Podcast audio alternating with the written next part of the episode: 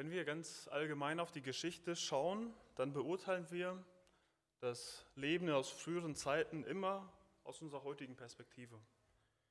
Wenn wir zum Beispiel einen Bericht über das Leben im antiken Rom lesen, dann mischen wir zwangsläufig Teile unserer Zeit oder unseres heutigen Wissens in diesen Bericht ein, weil wir es einfach nicht besser wissen. Wenn nicht ausdrücklich beschrieben wird, wie bestimmte Handlungen, Sitten, die Kultur damals insgesamt abgelaufen ist, dann werden wir gewisse Dinge als selbstverständlich voraussetzen, obwohl diese nicht zutreffend wären. Wenn wir jetzt als ein praktisches Beispiel sehen oder lesen würden, dass jemand von der einen Stadt zur anderen Stadt reist, dann werden wir wohl schon darauf kommen, dass es im antiken Rom keine Autos gab aber andererseits ist es für uns auch schwer vorstellbar, wie eine solche Reise insgesamt trotzdem aussah, wie diese Reise geplant werden würde, wo Probleme und Gefahren sind, ja, wie das Ganze überhaupt ablaufen würde. Und deshalb ist es für uns eher schwer, uns gedanklich in diese frühere Zeit zu versetzen, weil wir uns an unsere heutige Sicht gewöhnt haben und uns viele Informationen fehlen, wie es damals aussah. Und solche Probleme gibt es nicht nur allgemein in der normalen Weltgeschichte, sondern genauso sieht es auch in der Heilsgeschichte aus. Oder wenn wir im Alten Testament lesen. Wir stehen in der Gefahr, falsche Annahmen über die damalige Zeit zu treffen, wenn wir uns nicht gründlich genug damit beschäftigen, weil wir diese Annahmen aus unserer heutigen Zeit einfach für selbstverständlich halten. Es ist für uns heute zum Beispiel selbstverständlich, dass wir an jedem Ort zu Gott beten können. Und auf der anderen Seite können wir es uns irgendwie nicht so ganz vorstellen, was es heißt, dass das Volk Israel zu jedem Feiertag nach Jerusalem reisen musste. Und es fällt uns schwer, diesen Gedanken auf uns anzuwenden, dass wir an Feiertagen zu einer bestimmten Stadt reisen müssten. Wenn wir also heute im Jahr 2022 aus der Sicht der Zeit der Gemeinde in der Bibel lesen, ist es wichtig, die Hintergründe zu kennen. Und dazu gehört eben auch die Einordnung in die Heilsgeschichte. Welche Bünde waren wann aktuell, galten für welche Menschen, haben welche Rahmenbedingungen vorgegeben? Welche Auswirkungen hatten diese auf die jeweilige, jeweilige Zeit? Und welche Aspekte davon sind auch heute für uns relevant oder überhaupt anwendbar? Und um diese Punkte zu erarbeiten, sind wir jetzt schon seit einer Weile in der Reihe zur Heilsgeschichte. Und auch hier gilt es, diese gleichen Fragen zu stellen. Welche Bedeutung haben diese Zeiten und Bündnisse für die heutige Christenheit, für uns als Gemeinde? Vor allem, wenn wir daran denken, dass diese Bündnisse zum großen Teil für das Volk Israel galten. Gerade dann muss beantwortet werden, wie die Gemeinde ins Gesamtbild passt. Und darum soll es heute in der heutigen Predigt gehen. Aber um diese Einordnung anzugehen, müssen wir noch einmal etwas weiter ausholen, auf die bisherige Reihe zurückblicken. Immerhin spielte die Gemeinde darin bisher noch gar keine Rolle und kommt jetzt so ganz neu dazu. Und ein etwas ausführlicher Rückblick kann uns vielleicht auch zwischendurch mal helfen, ja, nochmal zu erinnern und das bisher Gehörte noch einmal miteinander zu verknüpfen. In der ersten Predigt haben wir die Schöpfung und den Sündenfall gesehen. Gott schafft eine vollkommene Erde, über welche der Mensch herrschen soll. Aber der Mensch wird ungehorsam und sündigt gegen Gott, was zu weitreichenden Konsequenzen führt. Die Menschheit ist seitdem getrennt von Gott, steht unter der Macht der Sünde und der Tod kommt in die Welt. In den Generationen darauf ist die Bosheit der Menschheit so schlimm, dass Gott beschließt, die Menschheit durch die Sintflut zu richten und nur Noah und seine Familie übrig lässt. Nach der Sintflut schließt er den Bund mit Noah, in welchem er verspricht, nie wieder eine Sintflut über die Erde kommen zu lassen, auch wenn sich die Menschheit nicht bessert. In der dritten Predigt haben wir von Gottes Bund mit Abraham gehört, der über seine Nachkommen Isaac und dann auch Jakob weitergeführt wird. In diesem Bund verspricht Gott Abraham Nachkommen wie Sand am Meer. Er verspricht die Einnahme des Landes Und er verspricht Segen für alle anderen Völker. Und aus diesem Bund entsteht dann schließlich das Volk Israel. In der vierten Predigt haben wir dann gesehen, wie dieses Volk Israel herangewachsen ist und Gott mit Mose und diesem ganzen Volk einen Bund am Sinai schließt. Gott gibt ihnen das Gesetz, welches die Bedingungen für ihre Bundesbeziehung zu Gott festlegen und Gottes Maßstab offenbaren, welchen alle Menschen nur verfehlen können. Er verspricht Segen für Gehorsam und den Fluch für Ungehorsam. Im Bund mit David hat Gott ihm ein ewiges Königreich versprochen, Ruhe von allen Feinden sowie Segen, der vor allem auf Israel kommt, aber dann so reich wird, dass es auch auf alle anderen Nationen überströmen wird. Und zuletzt im neuen Bund verspricht Gott Israel, dass er ihr steinernes Herz durch ein fleischernes Herz ersetzt. Er verspricht, dass sein Geist in ihnen wohnen wird, welcher sie zu einem Leben nach Gottes Willen befähigt. Und er verspricht ihnen die Wiederherstellung Israels. Und so weit sind wir bisher zur letzten Woche gekommen. Und wenn wir uns kurz nochmal anschauen, mit wem diese Bünde geschlossen wurden, dann fällt dabei auf, dass der Bund mit Noah zwar mit der ganzen Menschheit geschlossen wurde, der Bund mit Abraham aber hauptsächlich Israel gilt, genauso wie der Bund mit Mose und dann auch der Bund mit David. Zuletzt wurde auch der neue Bund Israel gegenüber angekündigt. Wenn wir uns die Bibelstellen anschauen, die diesen Bund beschreiben, dann kommen diese in erster Linie aus dem Alten Testament. Wie kommen wir also heute dazu, diesen neuen Bund für uns in Anspruch zu nehmen. Wie passt die Gemeinde in dieses große Bild der Heilsgeschichte, in welchem es doch bisher eigentlich fast nur um Israel ging? Und noch weiter gefragt, wo ist Israel heute überhaupt, wenn alle diese Bündnisse vor allem ihnen gelten und sie so im Zentrum der Bibel stehen als Gottes auserwähltes und heiliges Volk? Bevor wir also zur Gemeinde kommen, müssen wir zuerst klären, was mit dem Volk Israel in der Zwischenzeit passiert ist. Wenn wir uns die lange Geschichte des Volkes Israel im Alten Testament ausführlich anschauen, ist ihr Zustand von ziemlicher Untreue und großem Ungehorsam Gott gegenüber geprägt. Für diesen Ungehorsam hat Gott ihnen schon im Bund mit Mose schweres Gericht und den Fluch angekündigt. Aber Israel ist nicht dazu fähig, diesen Bund beständig einzuhalten, weil der Mensch dazu seit dem Sündenfall grundsätzlich nicht mehr fähig ist. Das Gesetz und vor allem die Geschichte Israels zeigen die Notwendigkeit eines Retters und eines anderen, besseren Bundes auf. Israels Geschichte unterstreicht die Notwendigkeit eines Retters, der die Menschen aus der Macht der Sünde befreien muss. Der Bund mit Mose hilft ihnen aber nicht, in Gottes Augen bessere Menschen zu werden, sondern das Gesetz zeigt nur auf, wie deutlich sie Gottes Maßstab verfehlen. Diese Zielverfehlung, dieser Ungehorsam verlangt Gericht, so wie jede Sünde Gericht nach sich zieht. Und das ist eben auch der Kern von Gottes Gerechtigkeit. Während Israel also ständig in Ungehorsam und Götzendienst taumelt, häuft sich ihre Schuld immer höher auf bis das geteilte Reich nach und nach in die Gefangenschaft geführt wird. Dieses Gericht wird von vielen Propheten angekündigt, aber Israel reagiert nicht darauf und so wird das Nordreich Israels in assyrische Gefangenschaft weggeführt. Und aus dieser Gefangenschaft sind sie noch nicht zurückgekehrt. In dieser Gefangenschaft verliert sich ihre Spur. Aus der Bibel wissen wir nicht, wie es danach weiterging. Kurz nach ihrer Wegführung wird auch das Südreich weggeführt, in die babylonische Gefangenschaft, aber sie kehren nach 70 Jahren wieder in ihre Heimat zurück. Aber das Kernproblem bleibt bestehen. Das menschliche Wesen ist immer noch genauso sündig wie vorher, Gott gegenüber immer noch genauso untreu und ungehorsam. Mittlerweile wurde zwar der neue Bund angekündigt, der das alles ändern würde, aber dieser wurde noch nicht eingesetzt. Und damit der neue Bund eingesetzt werden kann, musste erst der Messias, der Christus kommen, der lange angekündigte Retter des Menschen aus der Macht des, der Sünde.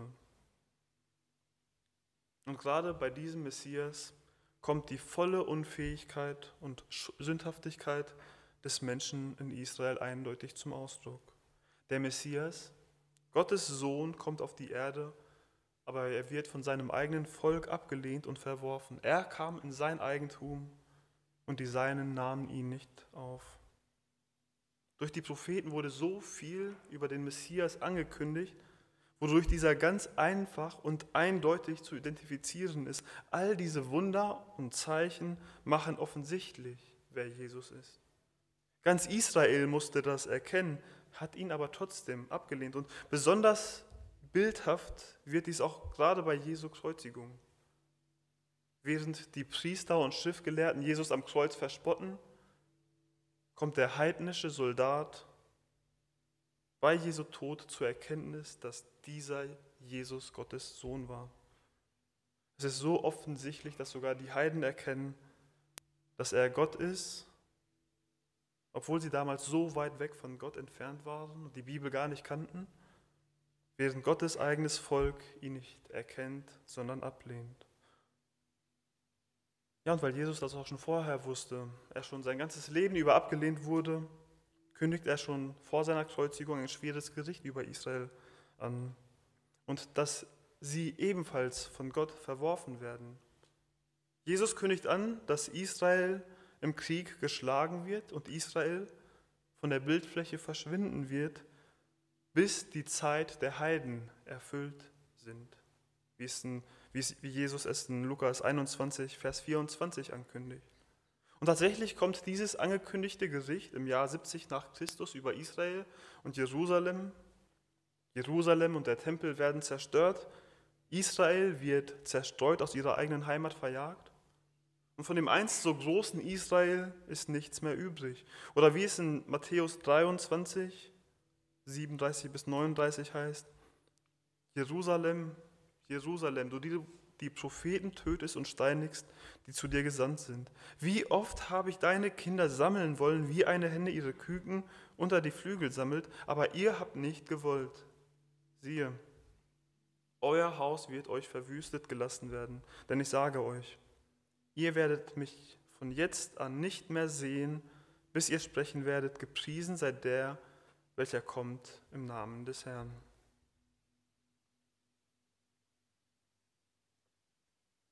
Jesus bringt es im Gleichnis von den Weingärtnern so deutlich auf den Punkt. Nachdem Israel ständig Gottes Propheten geschlagen und getötet hat, dann sogar Gottes Sohn selbst, sieht Gott sehr naheliegende Konsequenzen. Matthäus 21, Vers 43. Darum sage ich euch, das Reich Gottes wird von euch genommen, sagt er zu Israel, und einem Volk gegeben werden, das dessen Früchte bringt. Und das passt auch voll in die Botschaft des Alten Testaments. Schon bei Hosea sagt Gott, ich will das mein Volk nennen, was nicht mein Volk war, und die Geliebte, die nicht Geliebte war. Die Heiden, die nicht Gottes Volk waren, nicht mal ein Volk überhaupt, sondern viele verschiedene, sie sollen Gottes Volk und Geliebte werden. Und da Israel Gott so oft zur Eifersucht gereizt hat, tut Gott das Gleiche mit ihnen. Dadurch dass die Heiden auf einmal Gottes Aufmerksamkeit bekommen, soll Israel eifersüchtig gemacht werden, damit sie dadurch angespornt eines Tages wieder zu Gott zurückkehren. Durch den Fall Israels kommt also das Heil zu den Heiden, zur Gemeinde, so wie wir es heute kennen. Aber eines Tages wird Israel auch tatsächlich wieder zu Gott umkehren. Und das wird auch umso mehr Segen für alle Nationen bringen. Nachdem jetzt also geklärt wurde, wieso Israel im aktuellen Zeitalter nicht so im Mittelpunkt steht wie im Alten Testament, stellt sich aber als nächstes die Frage, wie Gott sich der Gemeinde und damit den Heiden denn genau zuwendet. Wie kann es passieren, dass wir heute den neuen Bund für uns beanspruchen, obwohl dieser Bund Israel angekündigt wurde, wir aber nicht Israel sind? Und damit kommen wir zur Geburt der Gemeinde. Nach seinem Tod und der Auferstehung fährt Jesus in den Himmel auf. Und zehn Tage später, an Pfingsten, geschieht Folgendes. Ich lese dazu einen etwas längeren Abschnitt aus Apostelgeschichte 2, ab Vers 1. Und als der Tag der Pfingsten sich erfüllte, waren sie alle einmütig beisammen. Und es entstand plötzlich vom Himmel her ein Brausen wie von einem daherfahrenden gewaltigen Wind und erfüllte das ganze Haus, in dem sie saßen. Und es erschienen ihnen Zungen wie von Feuer, die sich zerteilten und sich auf jeden von ihnen setzten. Und sie wurden alle vom Heiligen Geist erfüllt und fingen an, in anderen Sprachen zu reden, wie der Geist es ihnen auszusprechen gab. Es wohnten aber in Jerusalem Juden gottesfürchtige Männer aus allen Heidenvölkern unter dem Himmel. Als nun dieses Getöse entstand, kam die Menge zusammen und wurde bestürzt. Denn jeder hörte sie in seiner eigenen Sprache reden. Sie entsetzten sich aber alle, verwunderten sich und sprachen zueinander, siehe, sind diese, die da reden, nicht alle Galiläer? Wieso hören wir sie dann jeder in unserer eigenen Sprache, in der wir geboren wurden? Pater und Meder und Elamiter, und wir Bewohner von Mesopotamien, Judäa und Kappadokien, Pontus und Asia, Phrygien und Pamphylien, Ägypten und von den Gegenden Libyens bei Kyrene und die hier weilenden Römer, Juden und Proselyten, Kreter und Araber. Wir hören sie in unseren Sprachen die großen Taten Gottes verkünden. Sofort im Anschluss dazu hält Petrus eine erklärende und auch eine evangelisierende Rede. 3000 Seelen nehmen seine Worte an und lassen sich taufen. Auf so eindrucksvolle Weise wurde die Gemeinde geboren. Und in dieser Rede erklärt Petrus auch, wie dieses Ereignis zu bewerten ist. Und diese Predigt oder Rede von Petrus macht vor allem drei Punkte deutlich. Erstens, Jesus der von seinem eigenen Volk hingerichtet wurde, ist der Christus, der schon so lange und so oft angekündigte Retter der Menschheit. Weiter stimmt ihre Reaktion auf Petrus Rede sehr deutlich mit ihrer Reaktion auf Jesus überein. Sie sind verärgert und sie lehnen es ab, gerade angeführt von den jüdischen geistlichen Anführern. Und dies verdeutlicht einmal mehr, wieso Gott sich jetzt mit dem Evangelium auch uns zuwendet. Und drittens zeigt Petrus, dass dieses Pfingstereignis, das sie gerade alle miterlebt haben, das ist, was für den neuen Bund angekündigt wurde. Der Heilige Geist ist in die Gläubigen eingezogen, ihr steinernes Herz wurde durch ein fleischernes Herz ersetzt. Das Gesetz, wie wir es von Mose kennen, gilt nicht mehr äußerlich, sondern Gottes Gesetz wird auf ihr Herz geschrieben. Es geht nicht mehr um eine äußerliche Erfüllung, wie es beim Volk Israel so oft war, sondern es geht um eine inwendige Erfüllung des Gesetzes Christi. Ein neues Herz verändert auch durch die Vergebung der Sünde. Und durch den Heiligen Geist, der ab sofort im Gläubigen wohnt, wird der Mensch befähigt, Gottes Gesetz zu tun. Nicht in Vollkommenheit. Auch der errettete Mensch sündigt noch, aber er nimmt darin zu. Und dieses Gesetz hat auch nicht den Zweck der Rechtfertigung, ja, weil diese Rechtfertigung doch schon abgeschlossen ist. Wir haben gelesen, wie diese Ausgießung des Heiligen Geistes große Reaktionen verursacht hat.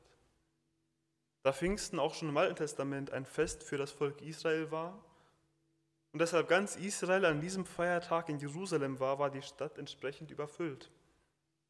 Und da die Erscheinung des Heiligen Geistes von einem Brausen wie von einem daherfahrenden, gewaltigen Wind begleitet wurde, hat es auch entsprechend viele Menschen angelockt. Wir haben es in den letzten Wochen erlebt, wie laut starker Wind werden kann.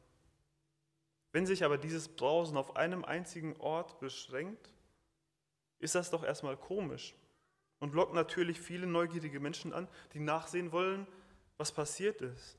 Und sie werden alle Zeugen von der Geburt der Gemeinde. Sie hören alle dieses Wunder, dass die Gläubigen durch den Heiligen Geist in allen verschiedenen Sprachen reden. Und durch die Erklärung von Petrus haben viele Zeugen verstanden, haben sich dadurch bekehrt und wurden direkt getauft.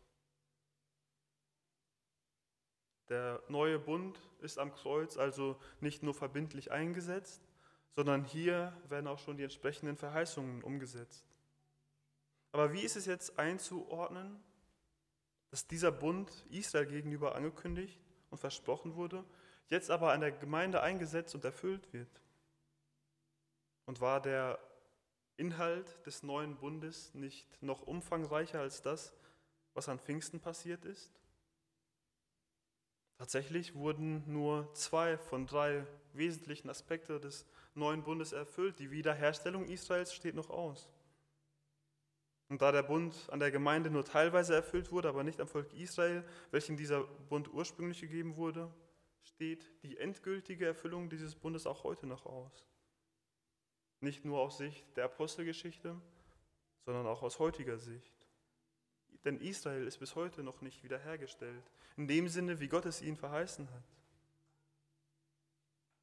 Diese Teilerfüllung des neuen Bundes zeigt uns also, dass die Gemeinde aber Teilhaber des neuen Bundes ist.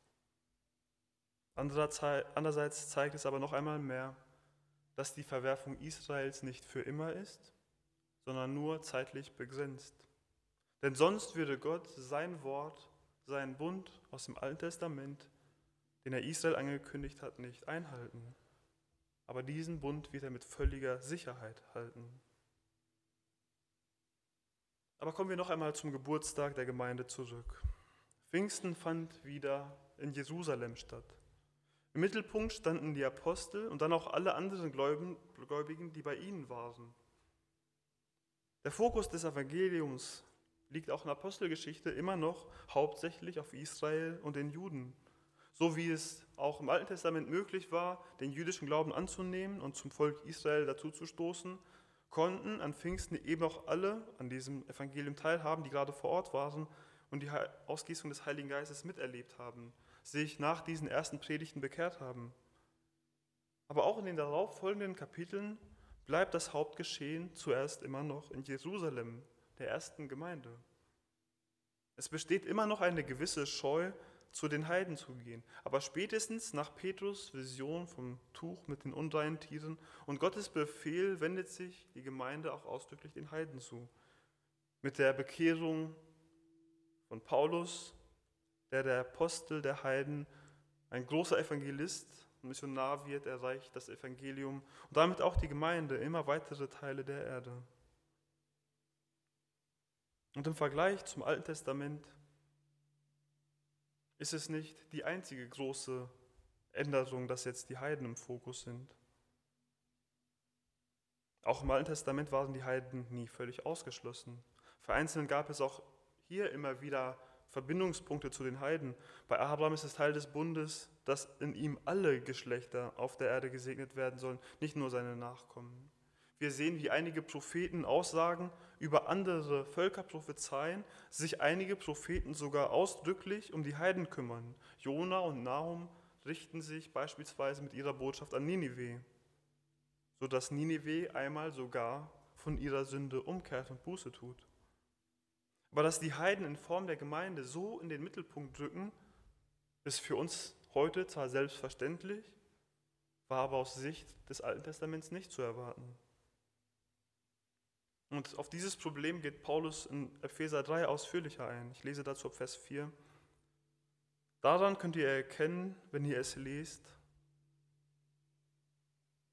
Daran könnt ihr, wenn ihr es lest, meine Einsicht in das Geheimnis des Christus erkennen, das in früheren Generationen den Menschenkindern nicht bekannt gemacht wurde, wie es jetzt seinen heiligen Aposteln und Propheten durch den Geist geoffenbart worden ist, dass nämlich die Heiden Miterben und mit zum Leib Gehörige und mit Teilhaber seiner Verheißung sind in Christus durch das Evangelium, dessen Diener ich geworden bin, gemäß der Gabe der Gnade Gottes, die mir gegeben ist nach der Wirkung seiner Kraft. Mir, dem Allergeringsten unter allen Heiligen, ist diese Gnade gegeben worden, unter den Heiden den unausforschlichen Reichtum des Christus zu verkündigen, um alle darüber zu erleuchten, welches die Gemeinschaft ist, die als Geheimnis von den Ewigkeiten her in Gott verborgen war, der alles erschaffen hat durch Jesus Christus, damit jetzt den Fürstentümern und Gewalten in den himmlischen Regionen durch die Gemeinde die mannigfaltige Weisheit Gottes bekannt gemacht werde, nach dem Vorsatz der Ewigkeiten, den er gefasst hat, in Christus Jesus, unserem Herrn,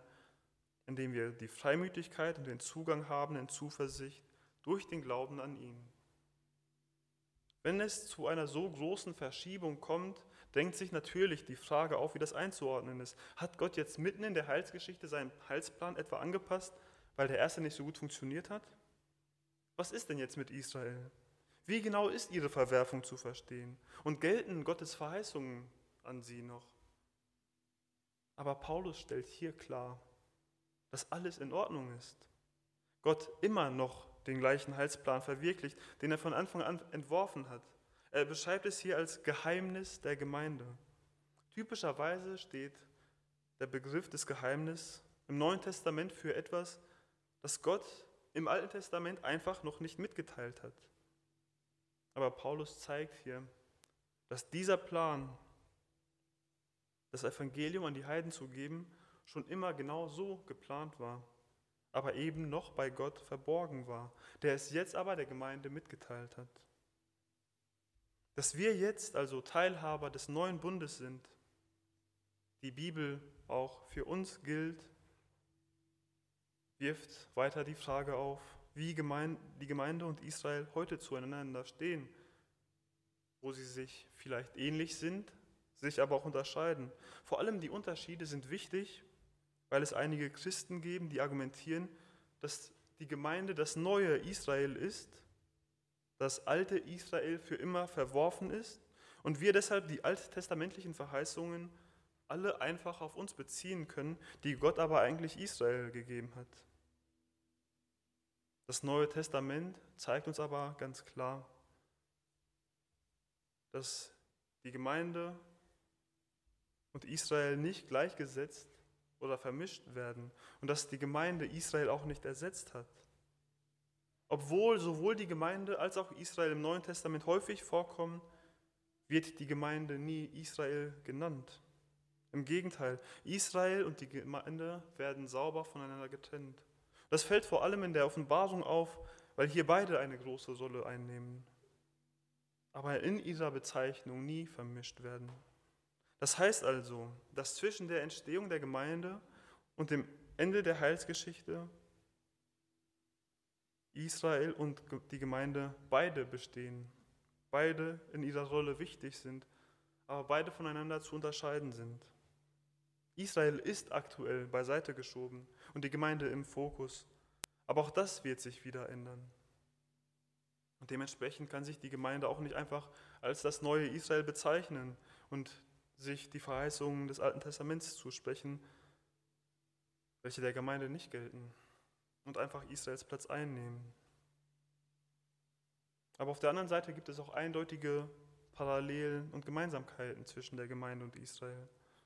Und das hilft uns dabei, unsere Aufgabe und unsere Stellung vor Gott zu verstehen. So gibt es zum Beispiel einige Bezeichnungen und Vergleiche, die sowohl für Israel im Alten Testament wie für die Gemeinde im Neuen Testament verwendet werden. Beide werden zum Beispiel als Volk Gottes bezeichnet oder als königliches Priestertum, als Haus Gottes, als Herde Gottes.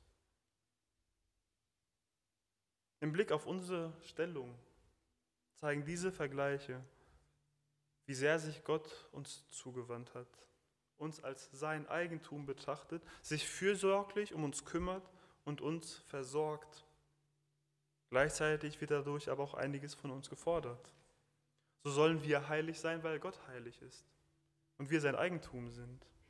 Ein königliches Priestertum zu sein bedeutet, dass wir Gott entsprechend geistliche Opfer darbringen und dass wir sein Evangelium verkündigen, dass wir diese Mittlerrolle des Priesters in der, auf der Erde einnehmen.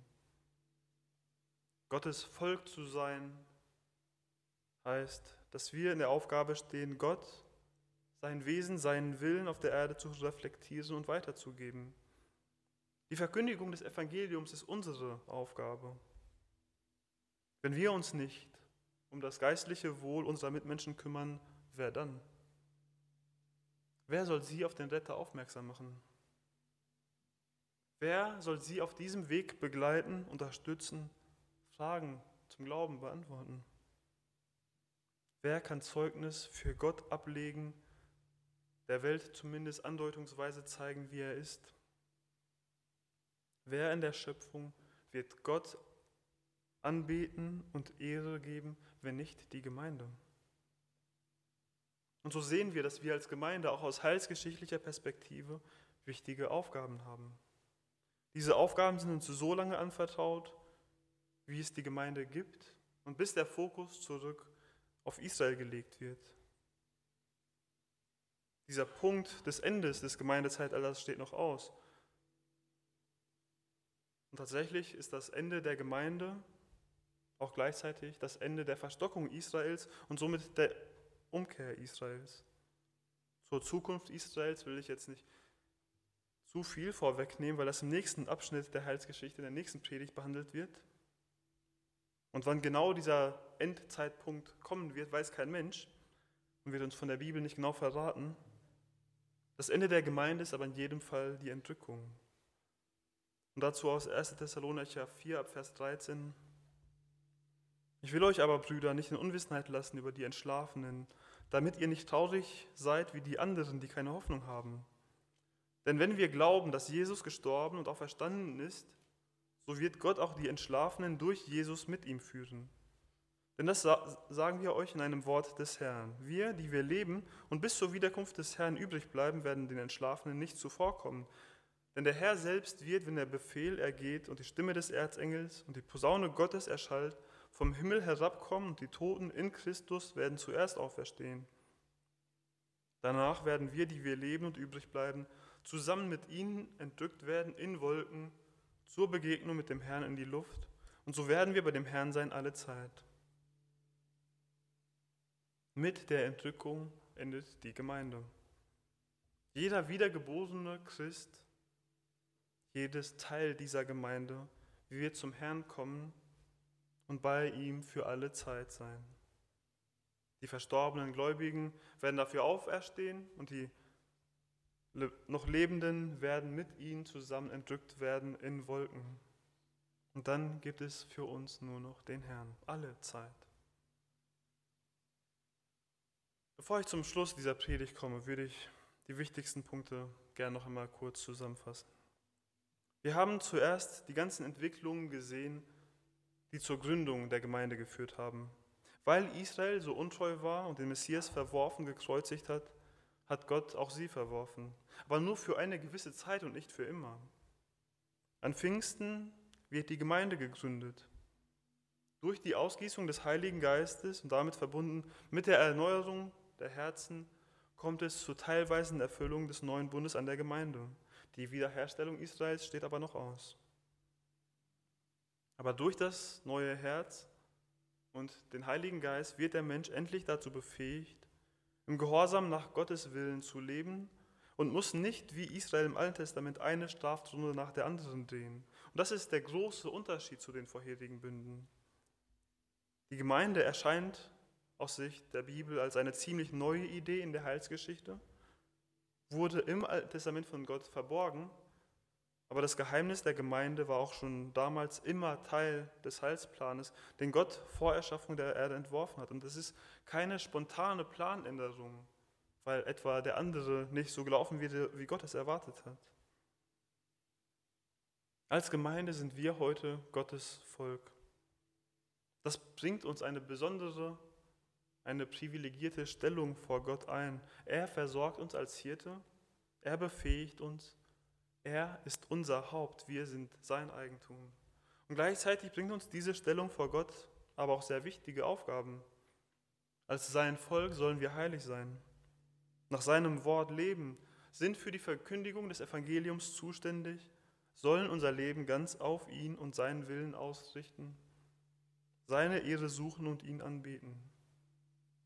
Vor allem die Briefe des Neuen Testaments gehen noch deutlich ausführlicher auf unsere Aufgaben ein aber auch auf unsere Probleme.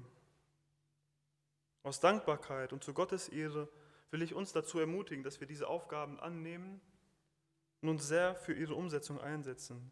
Wir dürfen uns daran freuen, dass wir am neuen Bund teilhaben, dass wir in Christus unseren Erretter haben, der unsere Schuld ein für allemal beglichen hat. Wir in seine Familie adoptiert wurden und dass wir am Ende alle Zeit bei ihm sein werden. Lass uns deshalb aus Dank für ihn leben und ihm dienen. Amen.